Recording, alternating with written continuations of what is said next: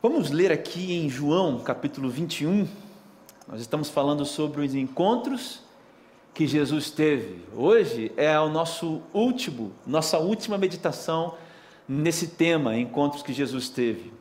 Nós vamos falar hoje sobre um encontro muito especial, que é o encontro de Jesus com Pedro, um dos encontros de Jesus com Pedro. Melhor dizendo, o último encontro de Jesus com Pedro. É sobre isso que nós vamos falar é, nessa manhã. Aí eu queria ler com você aqui em João, capítulo 21, dos versículos 15 ao 19. Aí olha só, depois de comerem, Jesus perguntou a Simão Pedro: Simão, filho de João, você me ama mais do que estes? Disse ele: Sim, Senhor, tu sabes que te amo. Disse Jesus: Cuide dos meus cordeiros. Novamente Jesus disse: Simão, filho de João, você me ama? Ele respondeu: Sim, Senhor, tu sabes que te amo. Disse Jesus: Pastorei as minhas ovelhas.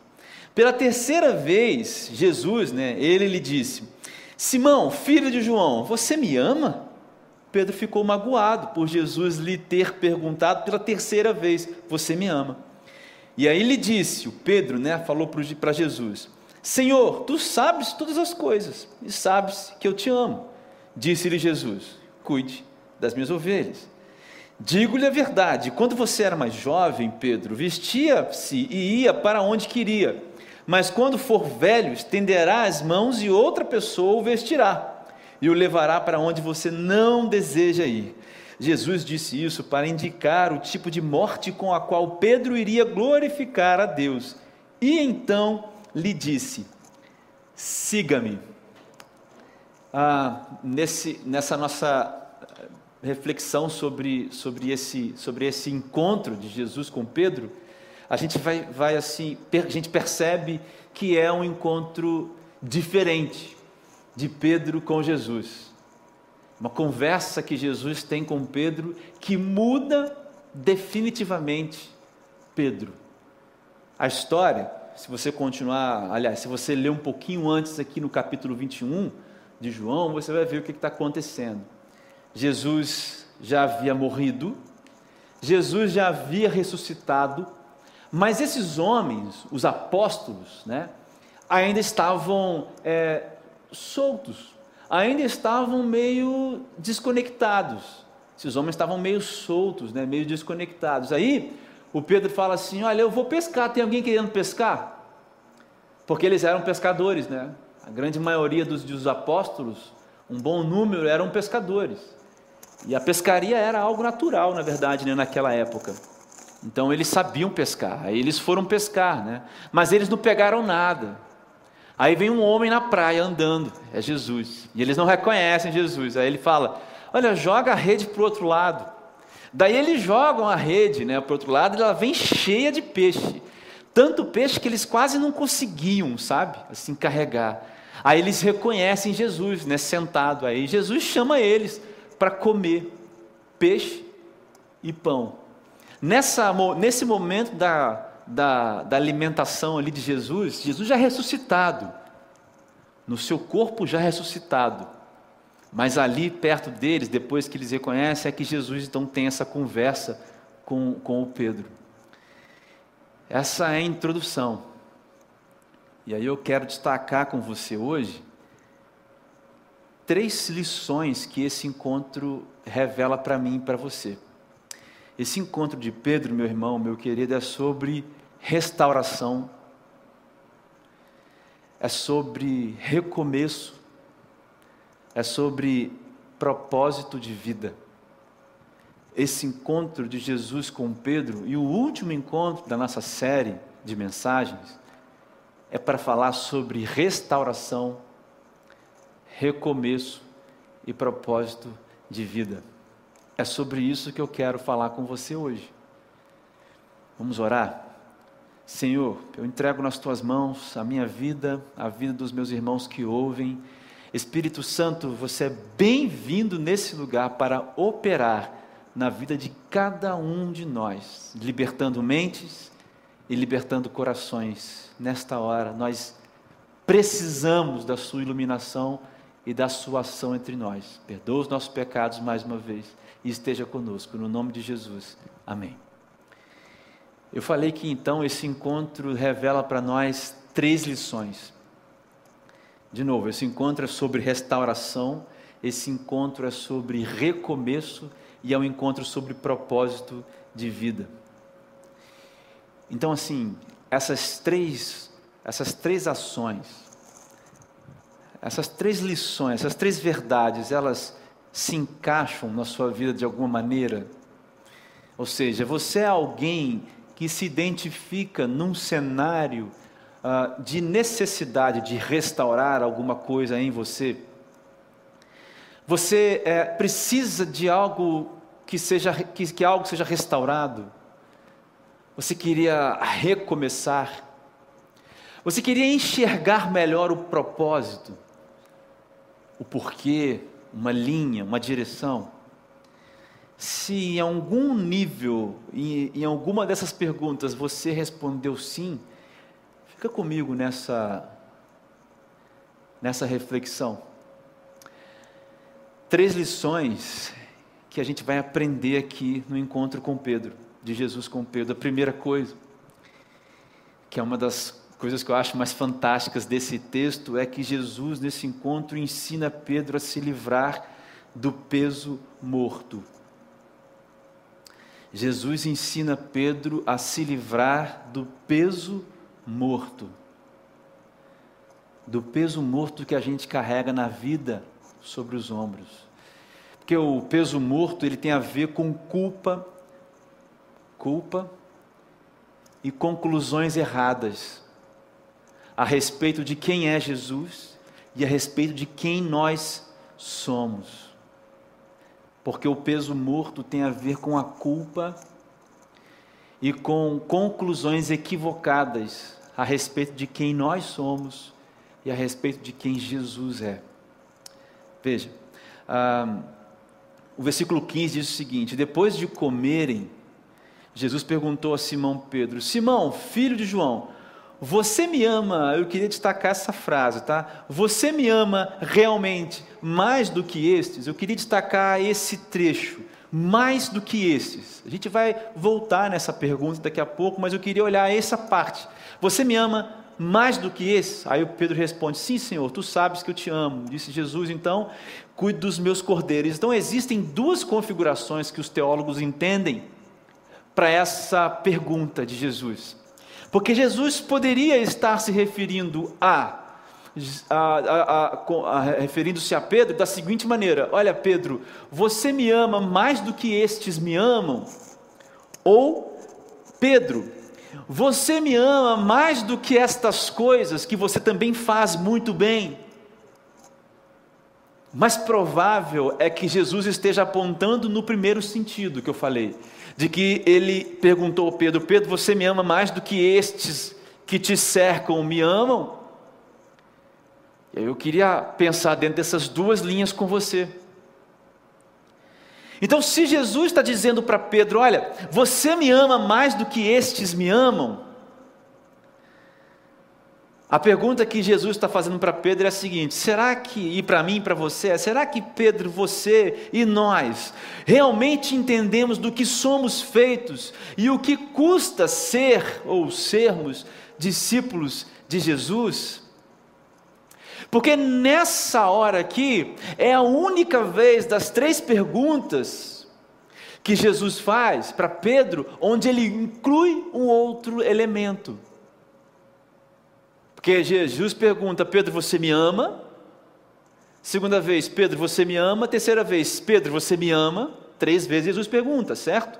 Só que na primeira é a única vez que Jesus coloca um outro elemento: Você me ama mais do que estes? Ou você me ama mais do que estas coisas que você faz, essa pescaria, essa, essa válvula de escape que você tem, que você até é bom fazendo isso? E se Jesus está dizendo para Pedro: Olha, você me ama mais do que esses? Se essa é a pergunta, Pedro precisa saber do que ele é feito então. Bom, e aqui a gente tem que fazer uma pequena volta. Mateus capítulo 26, versículo 31. Olha só. Então Jesus lhes disse: Ainda esta noite todos vocês me abandonarão. Ali próximo já do momento da, da captura de Jesus, da crucificação e tal.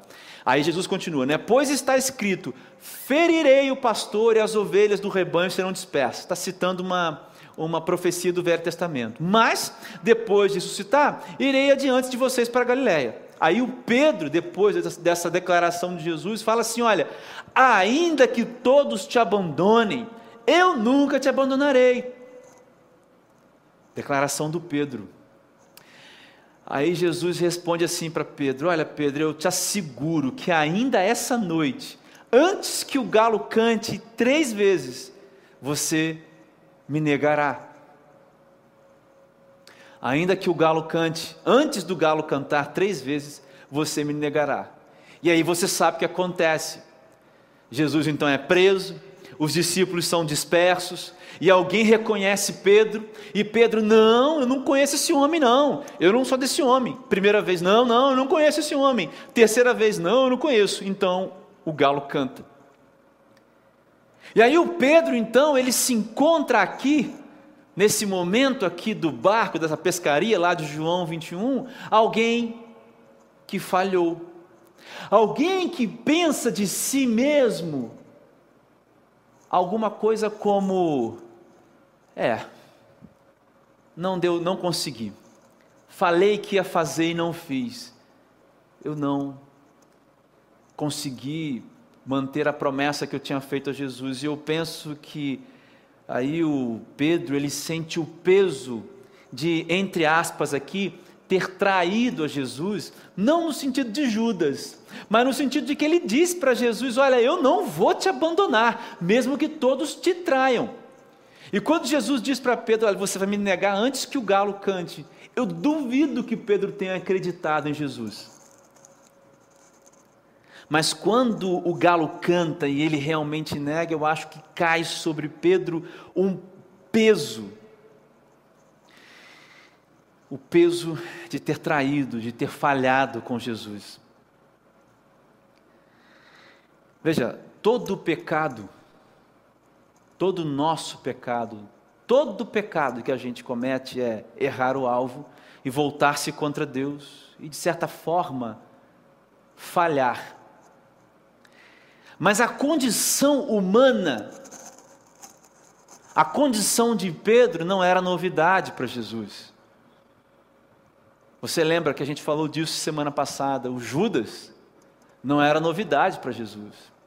Pedro também não era a nossa condição de errar e de falhar, possivelmente, muito possivelmente, não é novidade para Jesus. Mas a possibilidade do perdão, que é a novidade para o homem. A possibilidade do perdão, que é a novidade para o homem nesse relacionamento entre Jesus e Pedro, quando Jesus pergunta: Você me ama mais que estes? Você me ama mais do que estes? A novidade não é Jesus é, é, é conhecer Pedro, saber que Pedro poderia negá-lo, mas a novidade é Pedro entender que há perdão. É por isso que eu disse que a gente precisa saber do que nós somos feitos. Por isso que a culpa ela vem de concepções erradas de quem nós somos e de quem Jesus é. Não é novidade para Deus que eu e você somos Pedros. Não é novidade para Jesus. Mas é novidade para você e para mim que Jesus perdoa. E que Jesus está disposto a recomeçar com pessoas como eu e como você. Você quer uma grande, um grande resumo do Evangelho? É Deus procurando estas pessoas para cooperar com Ele aqui na terra e serem transformadas no processo, se santificarem no processo. Mas se Jesus diz para Pedro, então, se então o sentido da frase, lembra lá atrás? Então, se o sentido da frase agora é outro, tipo assim, Pedro, você me ama mais do que estas coisas?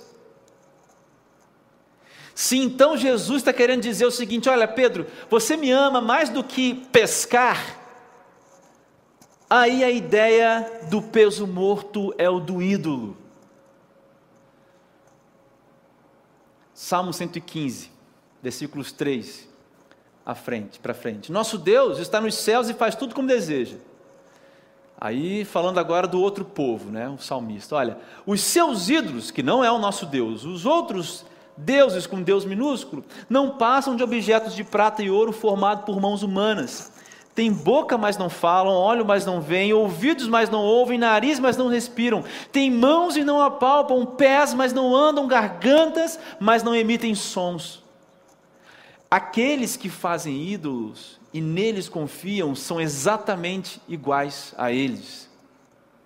Se Jesus então está perguntando para Pedro: Pedro, você me ama mais do que estas coisas? Você é até bom nisso. A gente pode entender essa pergunta, Pedro. Você será capaz de quebrar esses ídolos para me seguir? Porque as coisas que você criou, Pedro, para fugir, são coisas que têm nariz, mas não cheiram, têm pés, mas não andam, têm bocas, mas não falam, têm ouvidos e não ouvem, têm olhos e não veem. E quer saber, Pedro?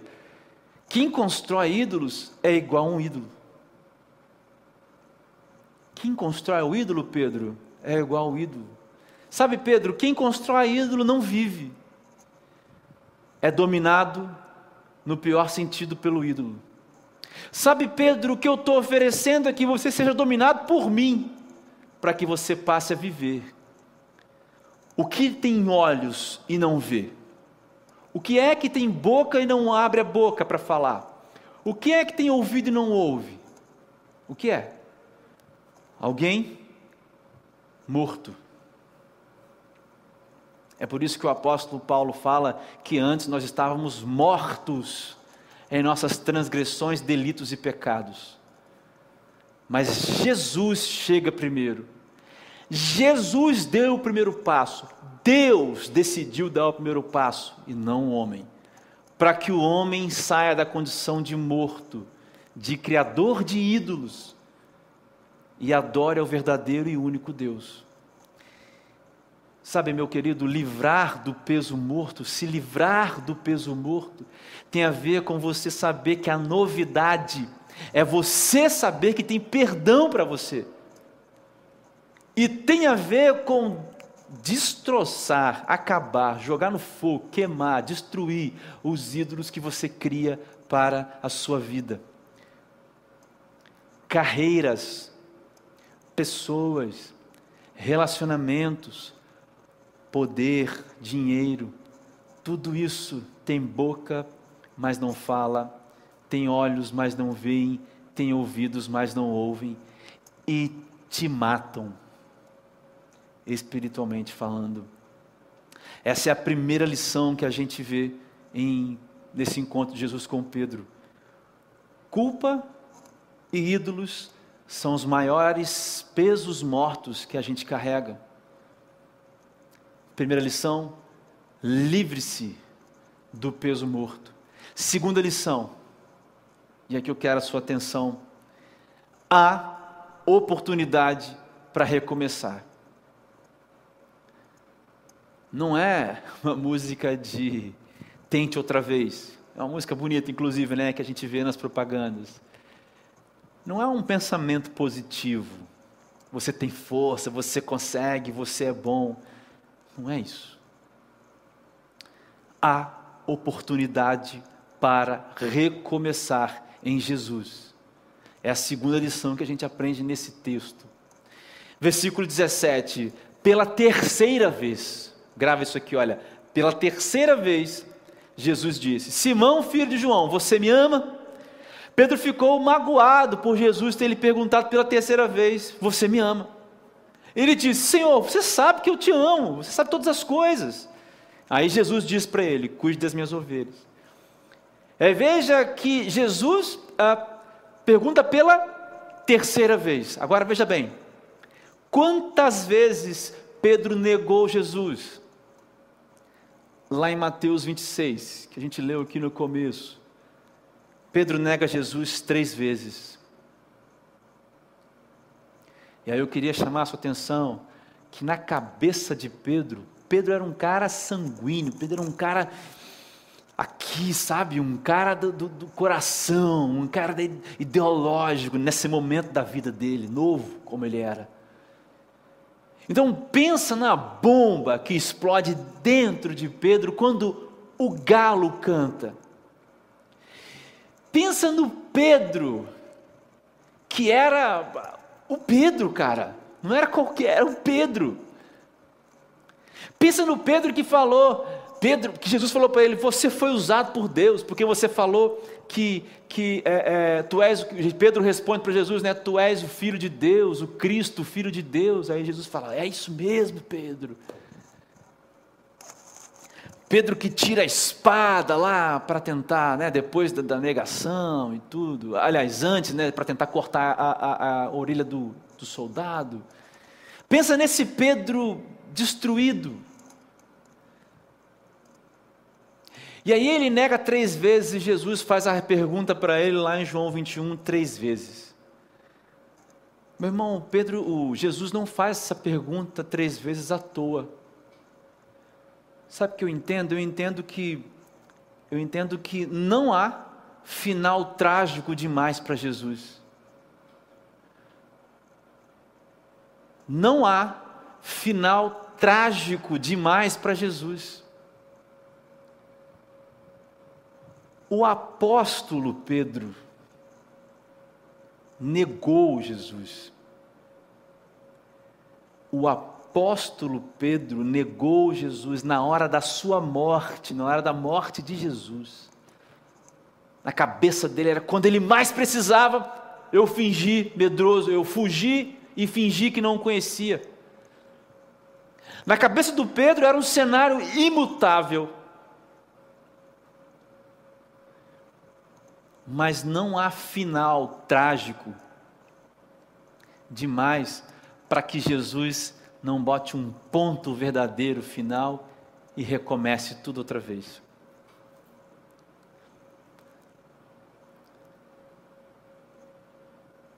A oportunidade de Pedro nessas três perguntas, de novo, foi criada por Jesus.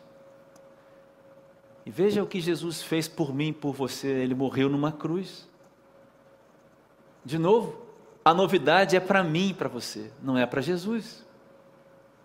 O trabalho foi dele. Não sei como é que você está, se você é alguém que tem algum contato com a, com a fé cristã e acha que a sua, o seu ponto de volta é longe demais, está longe demais, que o seu final foi trágico demais.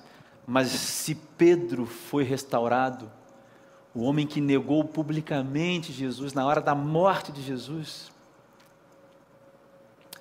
será que Jesus não pode perguntar para você também a quantidade de vezes que você negou Jesus? Será que ele não pode fazer a mesma quantidade de perguntas para você hoje, dizendo: Você me ama?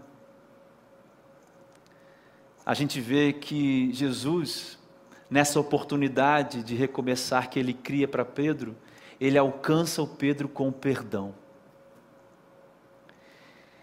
Olha só, ele alcança o Pedro com perdão. Querido, veja aqui em 1 João, o mesmo que escreveu o Evangelho aqui que nós lemos, agora nas suas cartas, já um João mais envelhecido, né, nas suas cartas. Na primeira carta de João, olha só a sequência de versículos que ele coloca no capítulo 1, a partir do 5. esta mensagem que dele ouvimos e transmitimos a vocês. Deus é luz, nele não há treva alguma. Agora olha aqui, olha, pensa nessa mão aqui, olha. Se afirmarmos que temos comunhão com ele, mas andamos nas trevas, mentimos e não praticamos a verdade. Agora olha para cá, para esse outro lado. Ó. Se, porém, andamos na luz, como Ele está na luz, temos comunhão uns com os outros, e o sangue de Jesus, seu Filho, nos purifica de todo pecado. Olha para cá de novo, para essa outra. Ó, se afirmamos que estamos sem pecado, enganamos a nós mesmos e a verdade não está em nós. Agora olha para cá. Se confessarmos os nossos pecados, Ele é fiel e justo para perdoar os nossos pecados e nos purificar de toda justiça. Agora, para esse outro lado de novo, por fim, se afirmarmos que não temos cometido pecado, fazemos de Deus um mentiroso e a Sua palavra não está em nós. Você percebeu? Eu pedi para você olhar para cá e para cá. O apóstolo João diz: que está dizendo o seguinte: olha, ele usa a partícula se, se, né? Se, condição. Se você diz que não tem pecado, se você diz que ama a Deus e não ama o seu irmão, então não há perdão. Se você não entende que em você há necessidade de perdão, então não há perdão.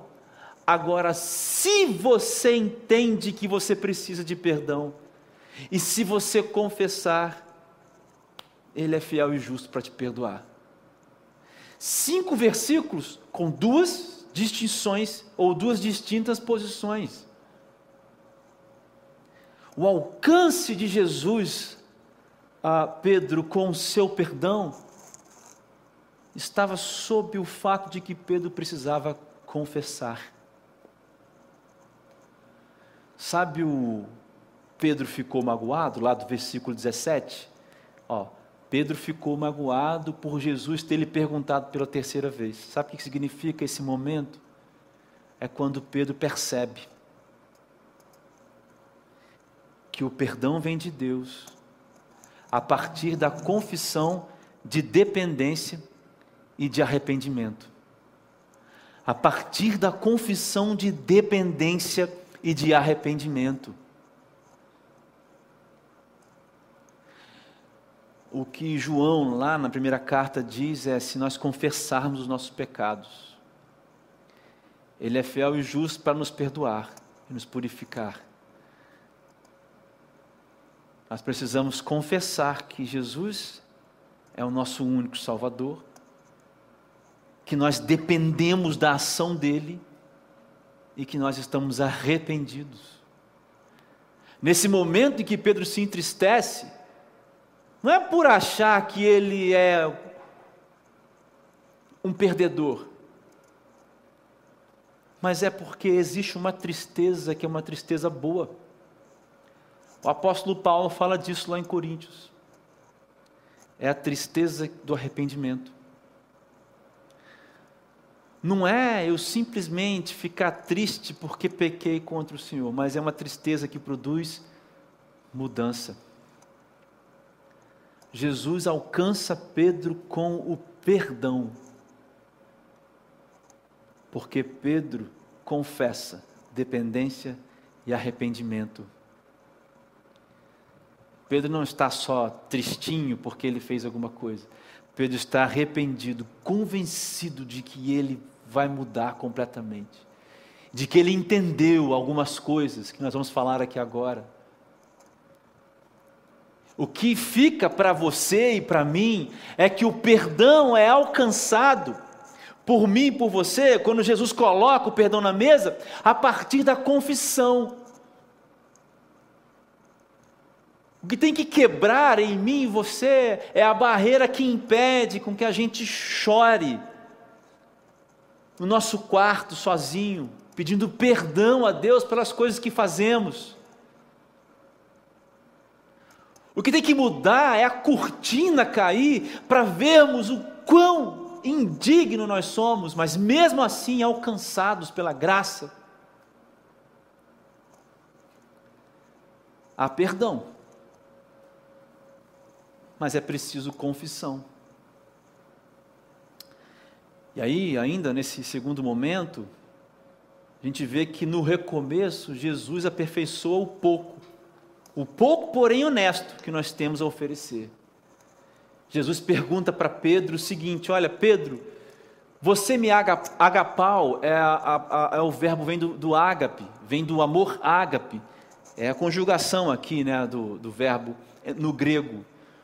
Possivelmente essa conversa não foi tida em grego, foi feita em aramaico, mas o apóstolo João ele faz questão de relatar no grego, no grego que ele escreveu, né, o, o, a sua, a o seu evangelho, e ele faz questão de distinguir uma coisa, porque Jesus pergunta assim: Pedro, você é capaz de me amar agapau? Ou seja, você é capaz de me amar com um amor sublime, um amor soberano, um amor capaz de enfrentar todas as coisas, Pedro. Você é capaz de me amar com um amor que só o meu Deus, só, desculpa, só o meu Pai pode te dar? Sabe o que o Pedro responde? O Pedro responde: Eu sou capaz de te amar filéu. E o amor filéu é um amor fraternal. O amor que você tem pelo seu amigo. É, é um amor que nasce no ser humano e é movimentado pelo, pela humanidade, pela subjetividade do humano. Não é um amor que vem de Deus, o amor filéu. O que vem de Deus é um amor ágape, que se propaga entre os irmãos, e de nós para Deus é um amor ágape. Mas o Pedro usa a palavra filéu, ele está falando, Jesus, eu te amo como um amigo. Um amigo, um amor fraternal. Segunda vez, o Jesus pergunta: Pedro, você agapau? Você pode me amar com amor ágape? Aí o Pedro responde: Senhor, eu amo filéu. Na terceira vez, o que muda a história não é a resposta de Pedro, mas a pergunta de Jesus. Porque Jesus pergunta usando agora o filéu. Então fala assim: então Pedro, você me ama filéu? Olha aqui o Pedro ficando triste. Senhor, eu te amo, filéu. É aqui que o Pedro entende o arrependimento. Porque ele entendeu, eu preciso mudar. Eu preciso atingir esse amor ágape. Eu não, eu não atingi ainda. Eu preciso. O Pedro entende isso e muito mais. Jesus respeita aquilo que Pedro genuinamente e honestamente poderia dar. Jesus respeita aquilo que Jesus, que Pedro poderia dar. Porque ele fala assim: me, Pedro, você me filéu, me ama com amor filéu? Sim, Jesus. Então cuide das minhas ovelhas. Sabe o que, que não muda nas três perguntas? Na primeira pergunta, Jesus insere um elemento. Na primeira e na segunda, Jesus está perguntando ágape e Pedro respondendo em filéu. Na terceira pergunta, Jesus pergunta filéu e Pedro responde filéu. Mas sabe o que não muda nas três perguntas? O final. Pastorei as minhas ovelhas. Cuide do meu rebanho. Cuide dos meus. E sabe o que significa isso? Que Jesus respeitou, que Jesus observou a honestidade, a sinceridade do coração de Pedro. Por isso que no recomeço, recomeçar, Jesus aperfeiçoa no processo aquilo que nós genuinamente, honestamente podemos oferecer. Por isso, meu querido, comece o recomeço sendo honesto. Comece o recomeço sendo honesto. Jesus não espera que aqueles que estão recomeçando possuam o amor ágape, porque é só Deus quem joga isso dentro do coração do ser humano. Isso vai acontecer no processo. Mas, diferentemente de Judas, que não amava Jesus de maneira nenhuma, Pedro amava Jesus. Só que Pedro estava, estava destruído. Pedro não estava restaurado, ele estava se restaurando aqui agora, aliás, estava sendo restaurado por Jesus. E um coração destruído, alguém caído pelas beiradas do caminho da fé, perdeu a conexão com o Pai, mas sabe ainda quem é Jesus e é capaz de mostrar esse amor filéu por Jesus. O que Jesus escandalosamente aceita para recomeçar. Meu irmão, isso muda qualquer coisa, isso muda tudo. Eu ouço pessoas dizendo que eu preciso mudar, não, eu só posso eh, andar com Jesus quando eu for alguém bom. Você nunca vai ser bom. A verdade é que isso mudou Pedro, mas Pedro continuou a ser Pedro. Só que um Pedro restaurado, um Pedro consciente. O que você tem honestamente para entregar? Pode soltar a música. O que você tem honestamente para entregar é aquilo que você, é, é, Jesus vai aceitar para recomeçar. Obrigado, tá bom. Por último e por fim, o que eu aprendo aqui é que o que está quebrado é restaurado por Jesus. O que está quebrado é restaurado por Jesus. O que está quebrado é restaurado por Jesus. Você percebeu que nas três declarações de Jesus, o que não muda é a resposta: apacenta as minhas ovelhas, cuide das minhas ovelhas, cuide dos meus. O que é que estava quebrado em Pedro, meu querido? Sabe, pessoal, o que é que estava quebrado em Pedro? Claro, a sua confiança, sua autoestima, carregava os pesos mortos, né? Precisava de perdão. Mas o que, que foi quebrado em Pedro?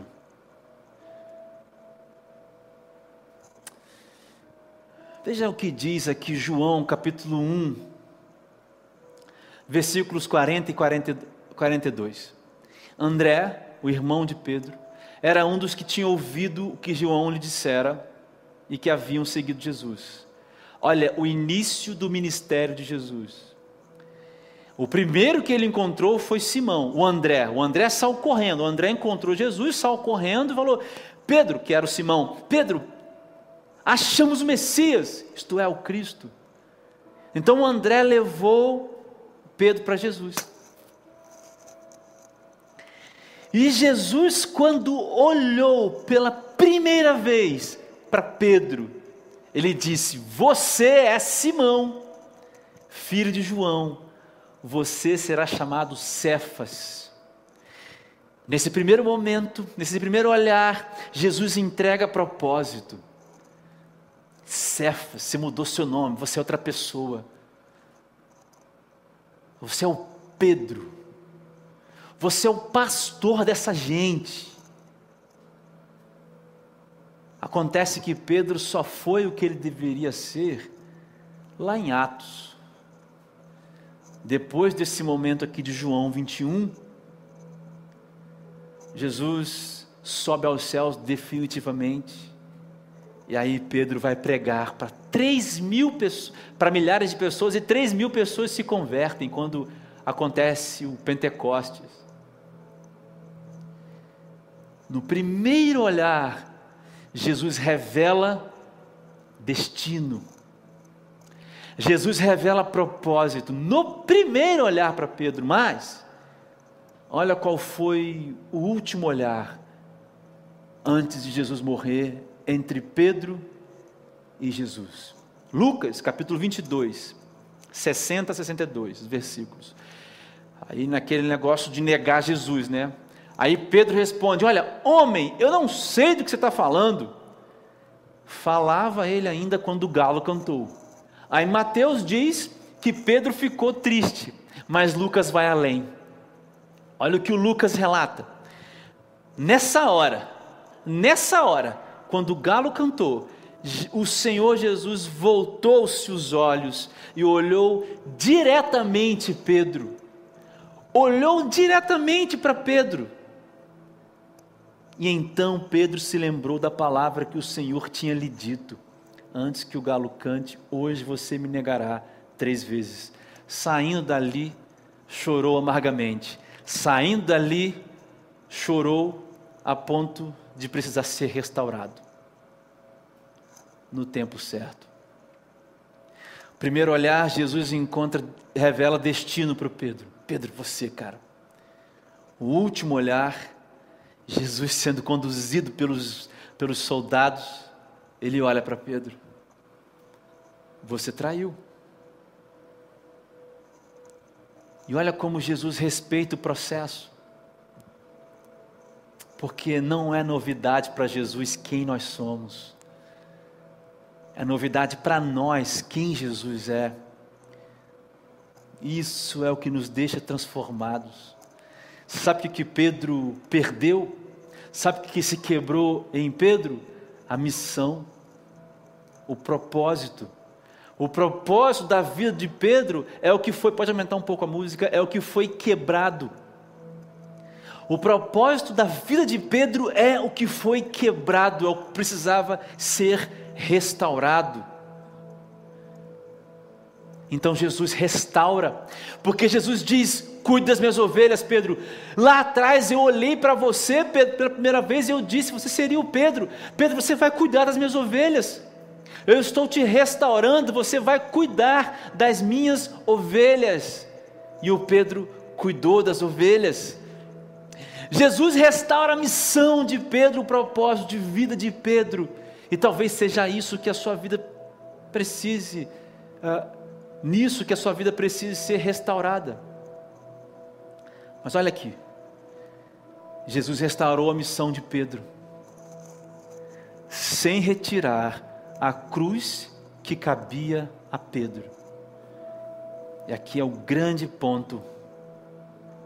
Jesus restaura a missão de Pedro, mas sem tirar a cruz que cabia a Pedro.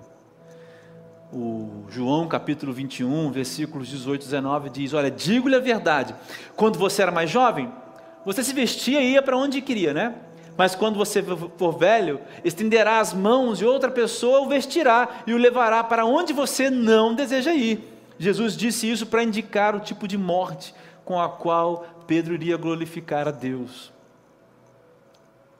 E aí no final Jesus disse: Siga-me, com um ponto de exclamação, siga-me agora, Pedro.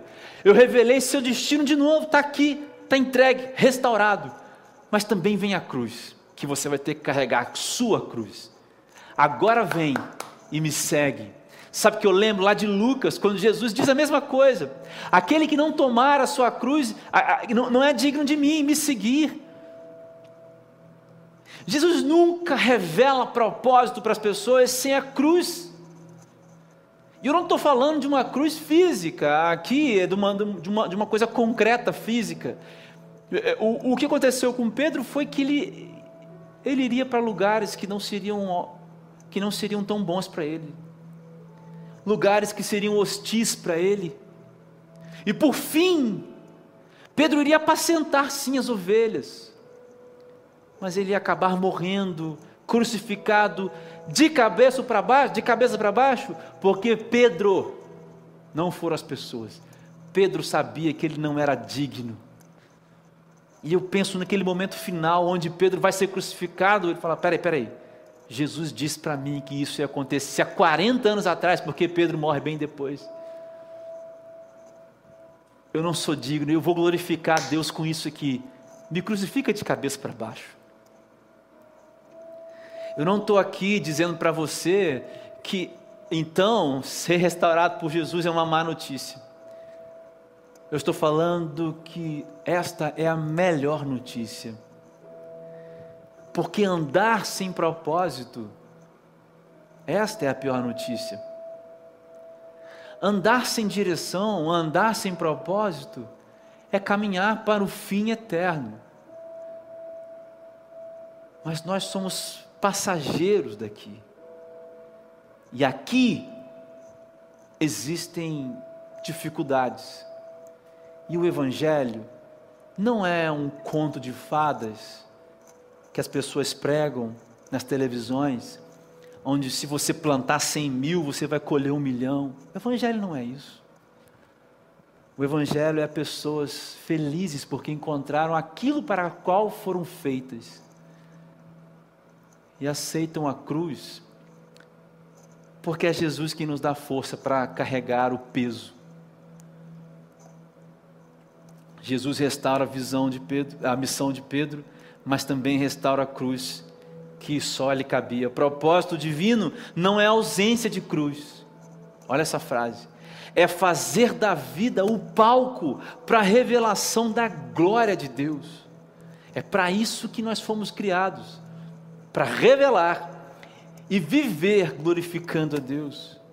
E é isso que se quebra em mim e em você. Nós ficamos ausentes, conscientes ou não, da missão e da cruz. É isso que quebra, meu querido. Porque gente sem missão é gente que está a serviço do diabo. E gente segurando a cruz errada é gente que só vive sofrendo. Gente que carrega a cruz errada é gente destinada ao poço do sofrimento. Mas propósito de, de Deus para nós é caminhar na direção certa. E a cruz que nos cabe é aquela que nós conseguimos carregar. A questão não era que Pedro passou por lugares inóspitos, lugares que não gostavam dele, ou lugares onde ele sofreu. A questão não era essa. A questão era que esse era o lugar do Pedro. Tem gente que não vai passar por isso, porque esse não é o lugar deles, não é o propósito de Deus. Mas pessoas que se quebram e precisam de restauração são pessoas que não têm mais propósito, estão longe da sua própria cruz, que precisam carregar. Eu aplico com você essa mensagem. Três perguntas, três constatações e a gente encerra. Culpa e ídolos são os maiores pesos mortos que carregamos, certo? Então, assim, quanto peso morto eu e você estamos carregando hoje, quanta culpa, lembra? A novidade não é uh, Jesus saber que nós somos tão falhos, mas é nós sabermos que existe perdão. Quanta culpa você carrega, quanto peso existe em nós, entre essas culpas, esses ídolos. Quantos ídolos você pode jogar no fogo hoje? Se o Espírito de Deus te fala, são seus olhos voltando à vida, é um morto voltando a viver. É agora, é hora de você jogar na fogueira, queimar essas coisas. Segunda aplicação, não há final trágico demais. É o que, que é trágico demais para você, que você acha que não haverá recomeço na sua vida? Confesse a dependência e o arrependimento seja honesto, ofereça tudo o que você tem, mesmo que o tudo que você tiver seja pouco. A questão não é muito ou pouco, é tudo. Não há finais trágicos demais. Se deseja recomeçar, então o que que você confessa hoje? Lembre-se que é uma caminhada. Comece o recomeço sendo honesto. Você quer recomeçar? Terceira aplicação: o propósito divino não é a ausência de cruz, é fazer da vida o palco para a revelação da glória de Deus. Jesus vai restaurar o sentido e o propósito da sua vida, mas não se esqueça que a missão sempre vem acompanhada da cruz pessoal e essa é uma boa notícia. É aquilo que você pode carregar. É a maneira com a qual Deus vai trabalhar em você a dependência, a fé, a santidade. Não se engane, isso não é uma má notícia, essa é a melhor notícia. Vamos orar? Senhor Deus, eu apresento todos esses, Pai, nas tuas mãos. Todos os meus irmãos que agora, Pai, foram iluminados pela tua palavra, nós te agradecemos por isso. Mas precisam de restauração. Jesus, é hora de levar as culpas. Porque alguns de nós estão deixando elas agora na beira da praia. As redes da culpa, as redes dos ídolos, estão ficando agora na, rede da, na, na beira da praia de muitos de nós.